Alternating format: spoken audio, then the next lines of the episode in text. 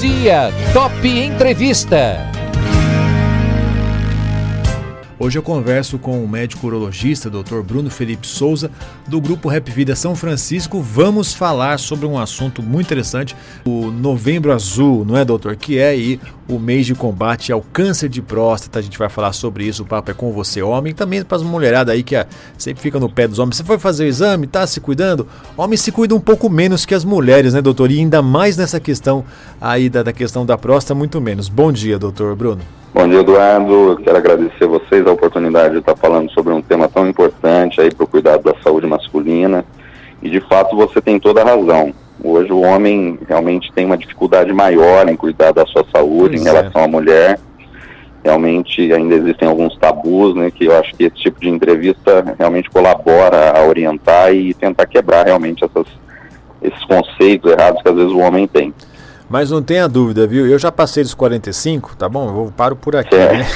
e aí, é, já fiz o exame de PSA, já fiz o exame de toque. Não, depois a gente vai falar sobre essa questão do exame, né? Ah, vamos deixar mais pro finalzinho. Não mexe com a masculinidade do homem, não tem nada a ver, né? Mas a perguntinha que eu queria te fazer pra gente começar o nosso bate-papo é com, como é que se forma, o que que origina aí a questão do câncer na próstata, doutor? Perfeito. Então, na verdade, assim, Eduardo, o, o câncer de próstata, ele tem um, uma origem que muitas vezes está relacionada à parte genética, né? A gente sabe que são poucos os fatores ambientais relacionados, por exemplo, à parte alimentar ou algum uhum. hábito que o homem tenha que leve ele por si só a desenvolver um câncer de próstata. Então, um dos principais fatores de risco para o câncer de próstata é, é propriamente o histórico familiar. Então, esse componente genético realmente é muito importante. Uhum. É, então é importante a, a pessoa, os homens e as pessoas que estão nos ouvindo saber isso, né? Se teve caso na família, não vai dizer que vai ter, pode acontecer, pode ter isso aí, né, doutor?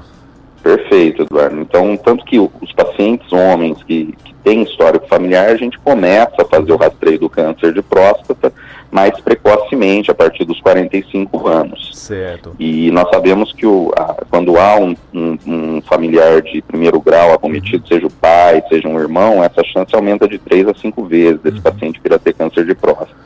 E, e, como é que o homem, o homem pode saber que alguma coisa não está indo bem? Ele pode, puxa, tem algo, algo estranho aqui. Existem alguns indicativos, alguns indícios que a próstata está apresentando algum probleminha?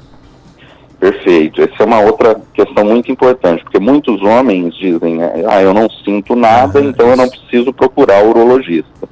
Mas a gente sabe que os tumores de próstata, quando manifestam sintomas, geralmente eles têm quadros mais avançados. Então, uhum. até 90% dos pacientes que têm algum sintoma relacionado ao câncer de próstata, que pode ser uma, uma diminuição do jato urinário, algum sangramento urinário, uhum. questões relacionadas à própria função sexual, para que o câncer de próstata leve a esse tipo de sintoma, geralmente ele já tem um quadro mais avançado. Uhum. Daí a importância da gente tentar identificar realmente uma fase que ainda não haja sintomas, porque aí a gente consegue identificar uma situação mais inicial. Uhum. É, esse é um detalhe muito importante que o doutor Bruno está falando, porque esse é um tipo de câncer, né, doutor, que ao contrário de outros sintomas que existem, é, você não consegue detectar, né, ali muito Perfeito. antes, quer dizer, quando aparece, puxa vida, está acontecendo isso. Por isso que é sempre aí, né, a gente está falando, e no caso aqui no mês de novembro, a questão do, do novembro azul, né, para fazer o exame, assim como a gente tem aí a questão do outubro rosa, eu né, no começo falei outubro, outubro rosa, Sim. que é o câncer de mama, é o câncer de próstata. O câncer de próstata, doutor, é um câncer que mata ou traz uma letalidade grande aos brasileiros? Sem dúvidas. Então, assim, o câncer de próstata é o que mais acomete o homem. Se você retirar os cânceres, cânceres de pele, né, que são muito mais incidentes, Isso. mas de órgãos sólidos que a gente fala, o câncer de próstata é o que mais acomete o homem e o segundo que mais mata. Uhum. Então, realmente há uma incidência grande por uma questão muitas vezes até relacionada a esses tabus, a gente ainda tem uma mortalidade grande. No Brasil, a gente estima que esse ano o Instituto Nacional do Câncer estimou que eh, a gente vai ter cerca de 65 mil a 68 mil casos de câncer de próstata. Então, realmente é uma doença muito incidente e que pode chegar a, a ter uma cura em até 90% dos casos quando diagnosticada precocemente. Então, realmente faz todo sentido fazer o rastreio. E aí vamos falar também sobre isso. Já até antecipou, antecipou a minha, minha próxima pergunta. Eu fui lá, fui no consultório do Dr. Bruno, conversei e falei assim, olha, tem um probleminha aí. Como que é esse tratamento, doutor? Perfeito. Então, assim, o, o, câncer de próstata, inicialmente ele é avaliado com o exame de sangue do PSA e uhum. o toque retal. Isto. Sempre importante realizar as duas coisas, nunca um exame só, porque nenhum dos dois exames tem sensibilidade de 100% para garantir o diagnóstico. Então, um exame complementa o outro. Tendo tido o diagnóstico, a gente, o diagnóstico é feito por meio da biópsia de próstata. Uhum. Então, o toque, o PSA, eles nos levam a pedir a biópsia que vai confirmar ou não a presença do câncer. Uhum. Já tendo a presença do câncer, a gente vai avaliar se a doença está localizada na próstata certo. ou se eventualmente ela comete algum órgão ao redor da próstata, alguns gânglios abdominais que a gente tem, ou até algum outro órgão, como a parte óssea são locais que podem haver metástase do câncer de próstata. Certo. Quando a doença é localizada na próstata, a gente tem opções de realizar tratamentos cirúrgicos, tratamentos com radioterapia, uhum. ou até mesmo, se a doença for uma doença muito inicial, realmente de baixo grau de acometimento, uma doença que é pouco agressiva, uhum. em alguns casos que a gente faz um tratamento que é chamado de vigilância ativa, que às vezes a gente não precisa operar inicialmente ou fazer radioterapia, e sim pode acompanhar do modo vigilante realmente esse paciente que tem uma doença bem inicial. É, no caso de, do, do, tratamento né, do, do, da, do, de um câncer na próstata, é, existe depois alguma sequela para o paciente? Ele fica com alguma disfunção, alguma coisa nesse sentido? Perfeito, Eduardo. Então, assim, uma, o maior medo do, dos pacientes homens estão relacionados muitas vezes ao conhecimento que eles têm, de algum amigo que possa ter tido já o problema e que às vezes evoluiu com um quadro, por exemplo, relacionado à queda da função erétil, né, que é o maior medo do homem muitas vezes, e também uma, uma, um outro tipo de sequela que está relacionada à parte da continência urinária. Então, uhum. quando a gente submete o homem a tratamentos para câncer de próstata, as duas maiores, os dois maiores acometimentos que mais geram temor ao homem estão relacionados realmente à parte da continência urinária uhum. e da piora da função sexual. Certo. Então isso também é uma limitação do homem procurar urologista, porque às vezes ele tem medo de descobrir já um tumor e depois ser submetido a um tratamento que pode deixar sequelas. Mas hoje a gente tem tratamentos cada vez menos invasivos uhum. que minimizam cada vez mais essas complicações. Muito bem. Uh, é, esse é o grande é o grande medo do homem, né? Como, a, a, aliás, para explicar, qual é a função da próstata no, no, no, no, homem, doutor? Perfeito. A próstata é uma glândula que produz né, um líquido que está relacionado ao conteúdo que o homem ejacula. Uhum então, ela fica realmente abaixo da bexiga, tem dois anexos a ela que reservam realmente o conteúdo quando o homem vai ejacular. Certo. Então, realmente, ela, esse líquido preserva os espermatozoides, tem a ver também com a função reprodutiva do homem. Então, é um órgão importante que também está relacionado a essa parte da continência. Então, nela, uhum. a gente tem meio que, vamos dizer, uma porta né, que segura um pouco a questão urinária do homem. Perfeito. Então, quando a gente retira ou faz algum tratamento local, ah, pode-se haver um, algum acometimento, sim, da parte da continência. Perfeito. Agora vamos falar do exame, né? Eu, eu já, como já falei, já fiz os dois exames, tanto PSA quanto de toque, é, e eu me lembro, uma, uma conversava com um amigo, falava assim, não, comigo o exame de PSA está funcionando 100%, fui lá, o médico está tudo é, certinho, é. o senhor disse que são essa combinação, né, dos dois exames. Sim. Ainda existe, doutor, essa questão aí da, dessa, é, desse tabu com relação ao exame de toque, o senhor que recebe pacientes direto no consultório, como é que é a situação e como a gente desmistifica isso, doutor? Eu acho que assim, a gente tem que convencer o paciente trazendo dados, né? Uhum. Então, o PSA realmente, existem trabalhos bem fundamentados que mostram que o PSA não tem uma sensibilidade de 100%. Certo. Então, existem pacientes que têm tumores de próstata e vão ter exame de sangue normal. Uhum. E que, inclusive, são casos que, eventualmente, o tumor é até mais agressivo. Uhum. Então, é, os trabalhos mostram que cerca de 82% dos pacientes são detectados por alterações no exame de PSA. Os outros 18% são pacientes que tinham PSA normal, mas que no toque se notou alguma irregularidade na próstata, alguma nodulação, e quando esses pacientes foram biopsiados, se notou realmente a presença do tumor. Uhum. Então, realmente são exames complementares. Essa questão da desmistificação realmente do toque, eu acho que assim, né, a gente tem, as mulheres se submetem ao exame é, anualmente, né, um exame que muitas vezes é até muito mais incômodo do que propriamente o toque retal, E assim, o exame realmente, eu costumo dizer para os pacientes que o exame não é para dar prazer, né? O exame uhum. é para avaliar a próstata. A gente sabe que os tumores de próstata, eles acometem a parte de trás da próstata, que é por onde a gente consegue fazer o toque e uhum. realmente identificar alguma alteração. Então é um exame fundamental, realmente. Então não existem exames de imagem que descartam o toque. Muitos pacientes perguntam, é. ah, não posso fazer um ultrassom, Isto. uma ressonância.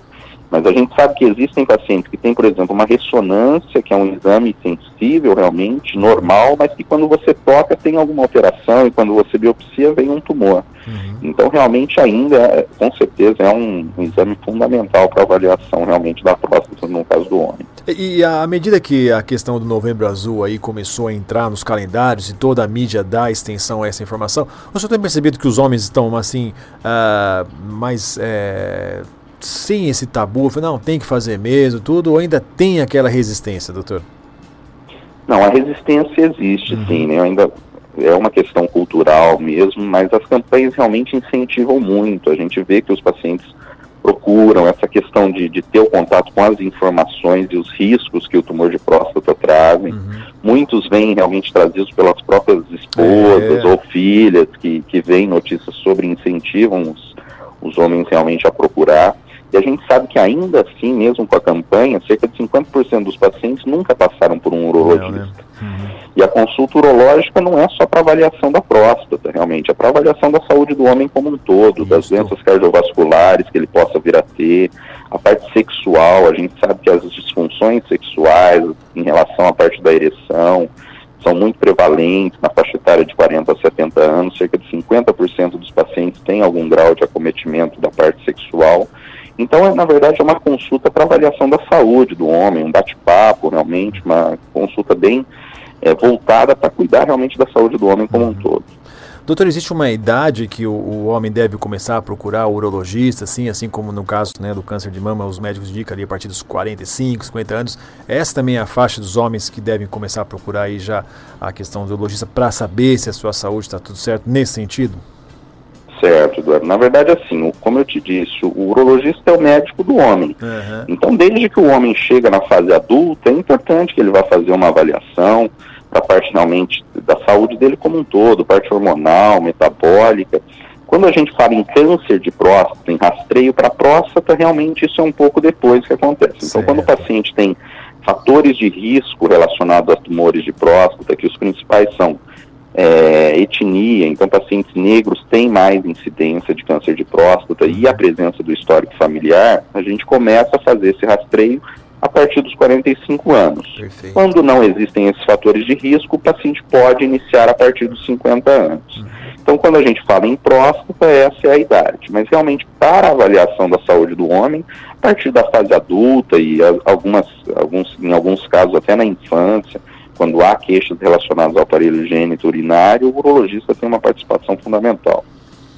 Muito bem, doutor, a gente está chegando no finalzinho do nosso bate-papo e é. qual é o recadinho que o senhor, o senhor daria aqui para quem está nos ouvindo, tanto para o homem e quanto a mulher? Porque eu também sei que acontece isso, né? A mulher muitas vezes que pega o cara ali pela orelha e fala, não, você vai Sim. no médico e é como o senhor falou. Exatamente. Às vezes você não precisa nem entrar com você no consultório do doutor, mas o que você vai, você vai, né? Qual o recado que o senhor tem para as pessoas? Assim, o recado que eu deixo realmente é, é direcionado primeiro aos homens. Então, assim, a, o homem tem aquela coisa da virilidade, aquela uhum. figura masculina forte, mas que ele é um, a questão de, do trabalho, né? Então, é, realmente é fundamental cuidar da sua saúde. A consulta urológica é voltada para isso, não só para avaliação da próstata, realmente para cuidar da saúde como um todo. Então, avaliar a parte cardiovascular, a parte hormonal, uma coisa que é muito incidente na saúde do homem também são quadros de queda da testosterona, que às vezes afetam uhum. a parte sexual, a parte física. Então, esse tabu relacionado ao toque realmente precisa ser desmistificado, porque realmente é só um complemento de toda a avaliação urológica que envolve a consulta do homem. E para as mulheres também, que, que realmente cada vez mais elas possam incentivar seus pais, esposos, realmente, para que possam procurar cada dia mais essa consulta que pode realmente mudar a, a vida da, da, do homem nesse caso, porque a gente sabe que quando a gente pega o tumor de próstata numa situação mais avançada, a gente fica muito mais limitado e esse certo. paciente às vezes vai cair naquela porcentagem de doentes que vão evoluir a óbito por esse motivo. Uhum. Muito bem. Doutor Bruno, eu quero agradecer e imensamente aí por sua por sua entrevista, sua disponibilidade de conversar com a gente. Os médicos estão sempre, né, entre uma consulta e outra, né? Exato. Então aí, muito obrigado. Mas vamos voltar a falar outro dia e aí é, falar sobre saúde do homem como um, como um todo, né? Porque eu, eu gostei Fique disso, né? Porque aí realmente tem essa questão, né? Falar, ah, gine- o, ginecologista é o médico da mulher. E verdade, o urologista é o médico do homem. Gostei quando o senhor colocou essa, essa, essa, fala nesse sentido, né? Perfeito. Porque fa- o homem fica, tá, eu tô com algum problema, onde que eu vou? Aí fala, ah, eu vou no cardiologista. Sim. Tudo bem, como o senhor Isso. falou, né? Vai no cardiologista, mas ah, o urologista é um médico que, por ser médico, pode pedir outros exames complementares. né? Lógico. E vamos combinar um- uma outra oportunidade para a gente falar só sobre saúde do homem. Aí a gente já falou sobre próstata, a gente dá um check nessa situação aqui. Né? Mas muito obrigado, viu, doutor Bruno? Obrigado pela entrevista. Bom dia para o senhor. Obrigado, Eduardo. Eu agradeço a vocês, me coloco à disposição aí realmente a vocês, aos pacientes, para realmente realizar todos os esclarecimentos forem necessários. Um grande abraço a todos. Muito obrigado, doutor. Bom dia. Obrigado, bom dia. Muito bem, meu bate-papo de hoje com o médico urologista, Dr. Bruno Felipe Souza, ele que é médico do grupo Rap Vida São Francisco, nós que falamos aí sobre a prevenção e o combate ao câncer de próstata.